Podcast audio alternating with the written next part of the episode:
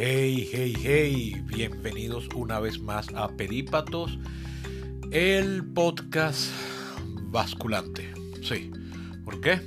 Porque voy a volver hoy a hacer una reseña cinematográfica deteniendo la serie momentáneamente sobre los eh, problemas venezolanos que inicié con el capítulo número 45 que publiqué hace ya un mes porque en realidad lo que estoy haciendo es tiempo para eh, poder traer a unos invitados que me pidieron que, bueno, que hablásemos sí, pero que no ahorita, sino después. Entonces, bueno, no tenía otra cosa preparada porque la otra serie que estoy por empezar me requiere bastante investigación y tiempo dedicado a eso y bueno, compite con mi nuevo empleo. Entonces eh, dije, bueno, esta es la oportunidad perfecta para reseñar una película y me pareció apropiado reseñar películas que estén disponibles en todo el planeta en la misma plataforma. Por ejemplo, de nada sirve que yo mm, les comente una película que vi por televisión, que grabé hace dos años por DirecTV, si después entonces la gente me pregunta cómo la consiguen para ver. Entonces, bueno, pensé en que, por ejemplo, puedo reseñar las películas de Disney Plus, de Netflix, de HBO, etcétera porque son plataformas que poco a poco estarán disponibles en todo el planeta y el contenido que es original o exclusivo de estas plataformas está disponible en todas partes por igual. Entonces, si les recomiendo, por ejemplo, una película de Netflix, como voy a hacer hoy, cualquier persona que me oiga, esté donde esté, va a poder verla porque es una película propia, original, encargada por Netflix o comprada en exclusividad por Netflix. Entonces, se podrá ver tanto en Japón como en Venezuela. Entonces, sin más preámbulos, paso a hacerles una reseña cinematográfica y recomendación en la siguiente sección.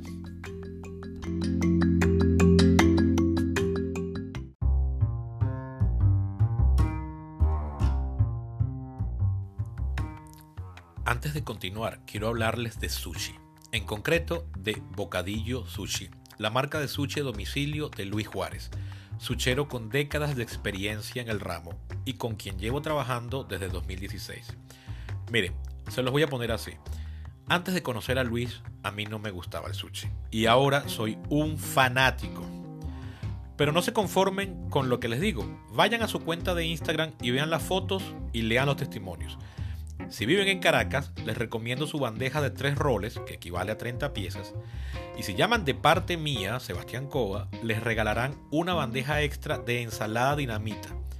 Vayan a Bocadillo Sushi en Instagram y hagan la prueba. Si no viven en Caracas, no importa, porque pueden darle ese regalo a alguien que quieran y que viva aquí pagando por Cel o PayPal. Bocadillo Sushi, el mejor sushi para llevar.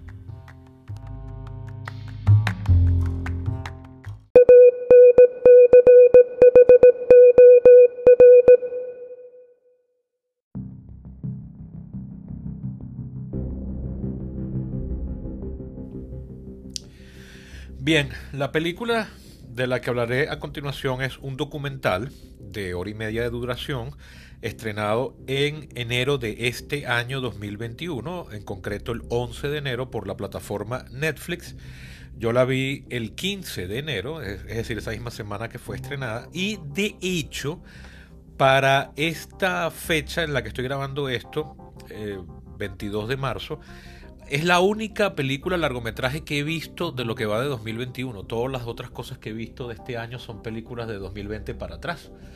Entonces, bueno, le voy a aprovechar de recomendar la primera película de 2021. Eh, Lamentablemente podría haber también recomendado la última de Disney, pero ese día que estuve eh, invitado a verla aquí en salas, algo que me parecía temerario y muy riesgoso, pero estaba dispuesto a hacer con la debida protección. El carro se me accidentó y no me dejó salir de la casa en todo el día. Al final tuvo que ir al taller y me gasté un dineral. Yo cada vez que ahorro el carro se entera y me lo quita. Pero bueno, entonces esa película ya puedo verla en cine las semanas que está abierta, pero la cosa en Venezuela está muy fea, así que preferiré eh, prefiero esperar a que la estrenen, la pongan libre en Disney Plus, que será ya en junio. Entonces, bueno, me quedé sin ver Raya en el cine, lamentablemente, pero la masa no está para bollo. Pues bien, eh, la película en cuestión se llama Crack: Cocaine, Corruption and Conspiracy.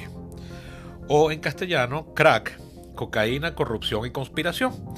Crack, como eh, imagino que todos saben, es una, el nombre común que recibe, eh, por lo menos en Estados Unidos, la forma más, entiendo yo, más pobre y de consumo más básico de la cocaína. yo tengo años diciendo que por lo que entiendo, el crack es a la cocaína lo que el diablito es a la carne. Es decir, como eh, cuando yo estudiaba nos explicaban, ah, capaz no es verdad, pero bueno, así nos lo contaban, que el diablito era prácticamente casi lo que se caía al piso en, las fábricas de carne, en las procesadoras de carne, cuando hacían los cortes para todas las otras formas de carne de vaca. Entonces que con esa que sobraba, que prácticamente era el pellejo que estaba entre la piel y la carne, era que hacían el diablito. Muy probablemente no sea verdad, pero es la, la imagen sí describe que efectivamente es como lo, lo, peor que puedes comer si comes carne diablito. Bueno, posiblemente igual lo peor que puedes consumir si consumes cocaína es el crack, que comúnmente es llamado eh, la droga de los pobres o la cocaína de los pobres. En Venezuela también se la conoce con el nombre de piedra. Cuando alguien dice que está en piedra o fulano cayó en la piedra, es que cayó en crack. Es una droga que se consume eh, inhalándola a través de una pipa, se, la quema. Creo que supuestamente el nombre de crack viene de hecho de que aparentemente suena como crack, crack, crack, crack, cuando la estás quemando y de ahí se le acuñó el nombre. Este documental no aclara esa, ese cuento, tendría que buscarlo en, Wikipedia y al final no es relevante. En fin, la película es de Stanley Nielsen, fue estrenada como les decía este año y en particular a mí me recordó mucho una película que vi por HBO hace algunos años, hará cosa de 3 o 4 años, llamada The House I Live In, la casa en donde vivo, de otro director completamente diferente llamado Eugene Jarecki, Jarecki es una película del 2012. Yo creo que la debo haber visto en el 15 o el 16 por ahí. Ambos documentales tratan básicamente del problema de la drogadicción en los Estados Unidos y del tráfico de drogas y cómo ha producido un terrible daño social, sobre todo en las clases más pobres y en concreto en las comunidades afroamericanas, en las comunidades negras.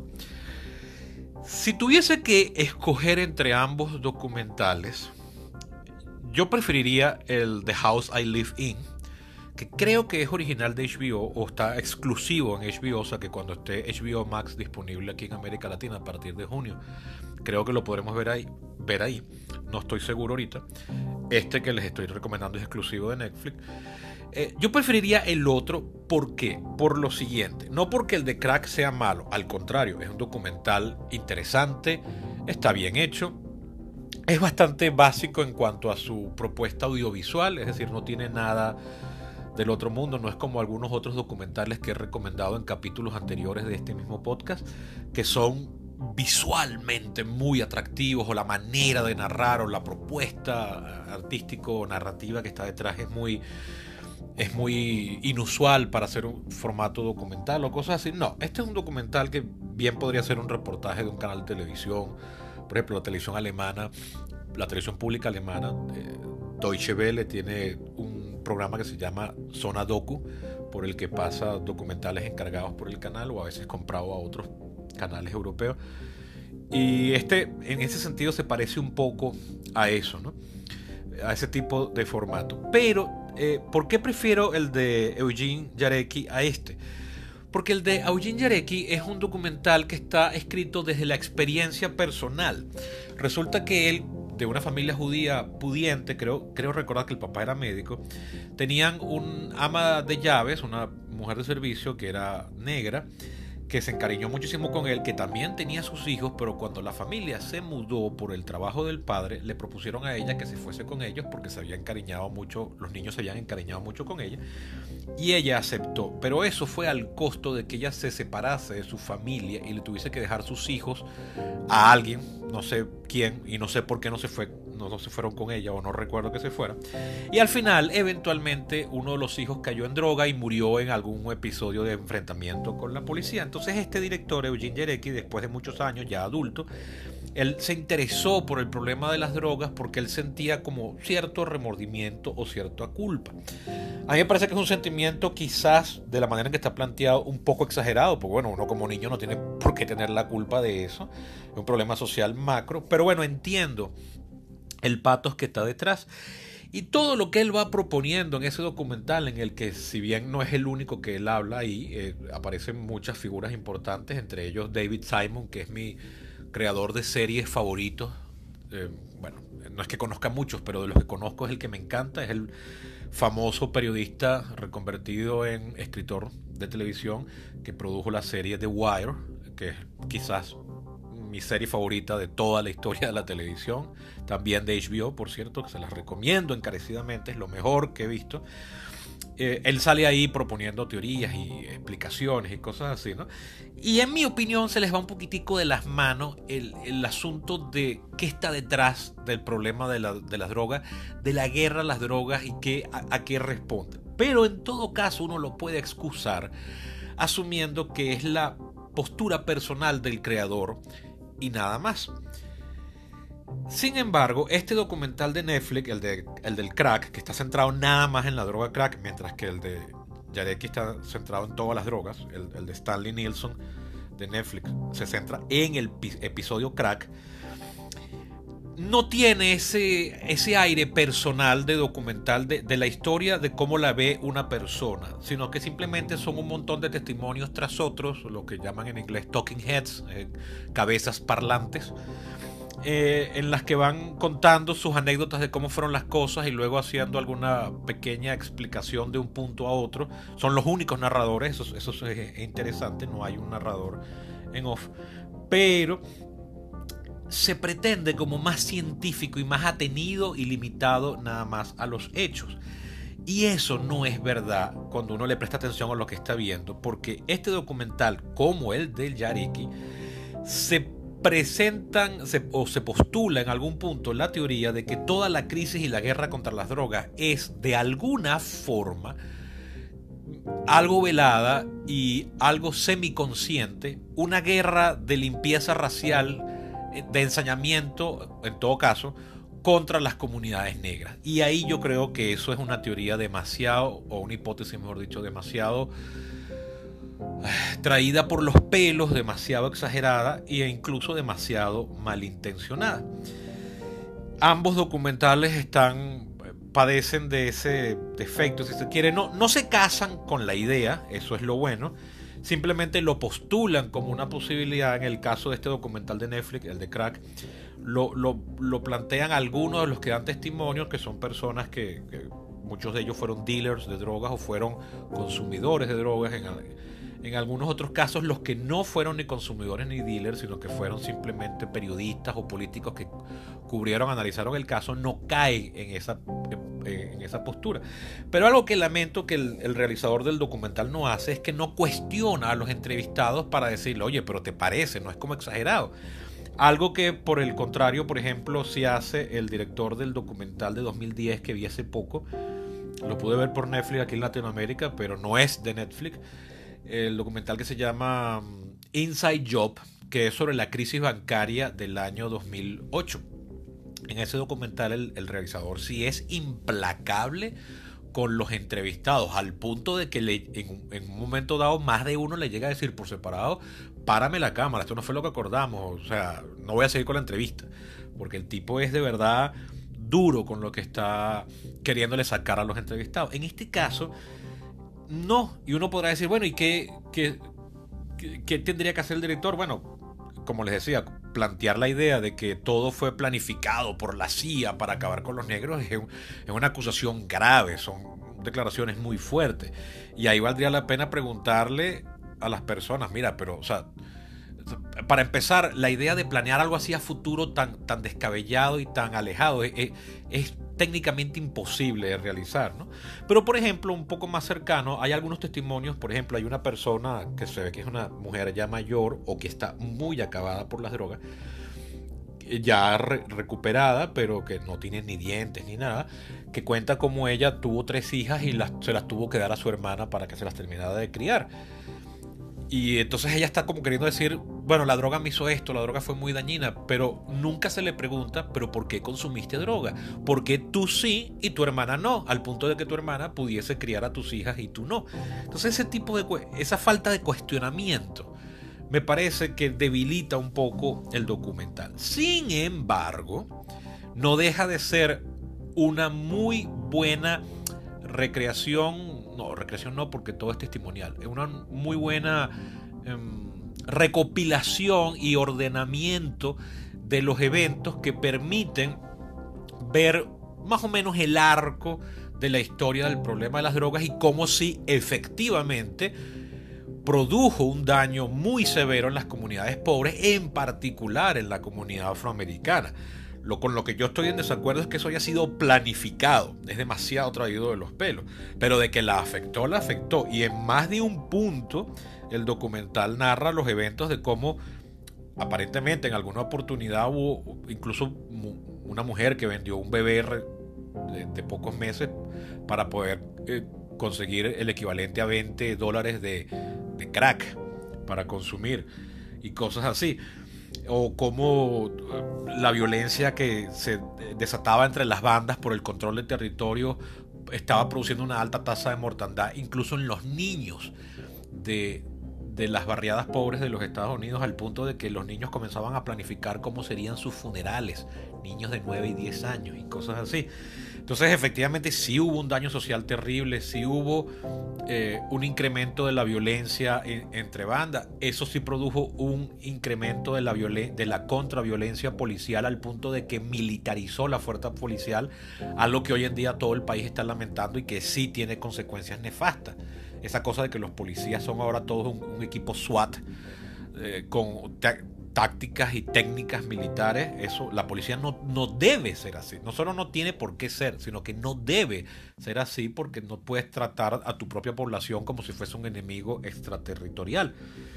Entonces estos sí son consecuencias a largo plazo del problema de las drogas y es bueno ver cómo el documental los, los va mostrando sucesivamente, aunque yo esté en desacuerdo con ciertos postulados que hacen, no deja de ser una película que vale la pena, por lo menos para que a uno se le siembre la duda y quiera ver y saber y averiguar algo más. Entonces, bueno, ya saben, Crack, Cocaine, Corruption and Conspiracy de Stanley Nielsen, año 2021, está disponible en Netflix en todos los territorios donde Netflix está disponible, que es básicamente el planeta entero, salvo Corea del Norte y China.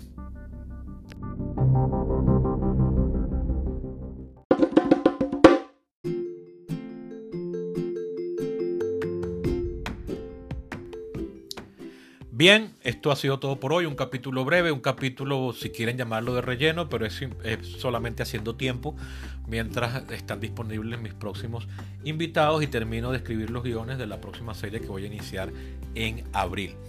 Eh, no quería despedirme sin antes recordarles que este podcast se mantiene con mecenazgo y que ustedes son clave para ello que pueden ser mecenas por apenas un dólar mensual que no cuesta ni no enriquece ni empobrece a nadie.